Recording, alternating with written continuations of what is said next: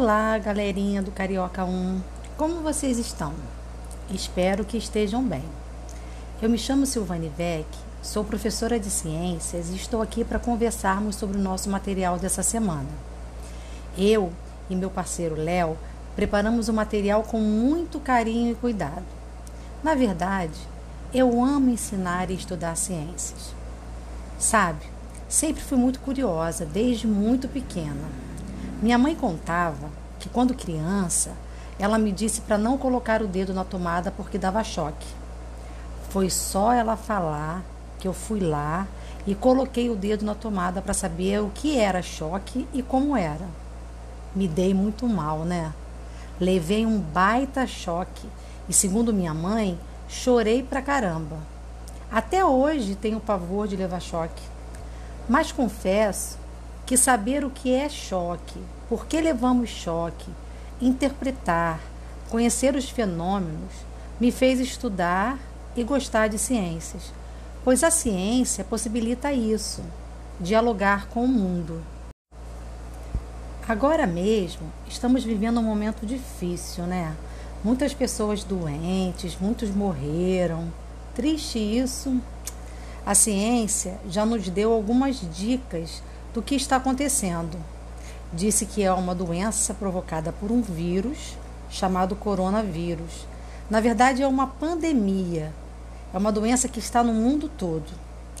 A ciência também já nos revelou algumas medidas preventivas e busca agora um medicamento, uma vacina. Você sabe que é uma vacina? Não vale dizer que é uma injeção, hein? Tem vacina que é só uma gotinha. Mas enfim, eu acho o máximo a história de como surgiu a primeira vacina. Vou contar para vocês. No século XVIII, o mundo estava doente. Era uma doença grave, viral também, que causava febre alta, dores de cabeça e no corpo, lesões na pele e levava à morte. Muitas pessoas morreram naquela época. Essa doença ficou conhecida como varíola. Lá na Inglaterra, tinha um médico que fazia pesquisas sobre essa doença.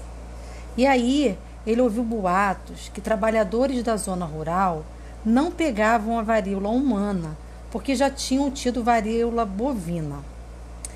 Esse médico, então, foi observar e investigar esse fato. E realmente ele observou que as vacas também tinham lesões na pele com pus e que as pessoas que ordenhavam as vacas não ficavam com varíola.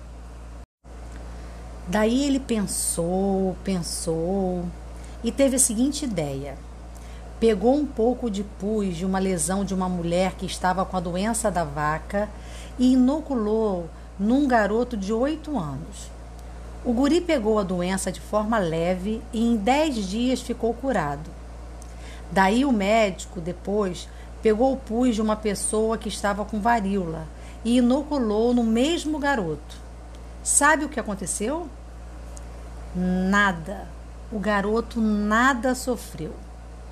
Então, o médico chegou à seguinte conclusão: nosso organismo tem um sistema de defesa e, se ele estiver preparado, ele fica imune e combate o agente que causa a doença.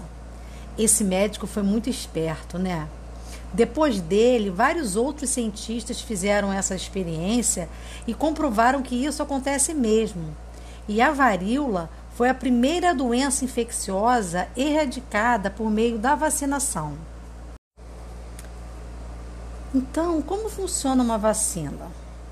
Resumidamente, é assim: a vacina é uma substância que estimula a produzir anticorpos, que são células de defesa. Quando entramos em contato com o antígeno, que é quem pode causar uma doença, estamos assim preparados para nos defender e vencemos a batalha. Isso mesmo, nossos anticorpos vencem o invasor. Nosso organismo é muito interessante, né? E o mais interessante disso tudo é que quando nos vacinamos, criamos uma imunidade não ficamos doentes e ainda também não transmitimos a doença. Então, não é uma coisa boa só para gente. Acaba sendo bom também para quem amamos, para nossa família, nossos amigos, nossos vizinhos, para as pessoas do nosso bairro, para toda a sociedade. Sabe, eu estou torcendo muito para que os cientistas consigam descobrir uma vacina para a doença Covid-19. E você? Bom, vou ficando por aqui. Um grande beijo e um abraço apertado. Mas isso só depois da vacina, né? Por enquanto, ainda precisamos manter o distanciamento social. Tchau!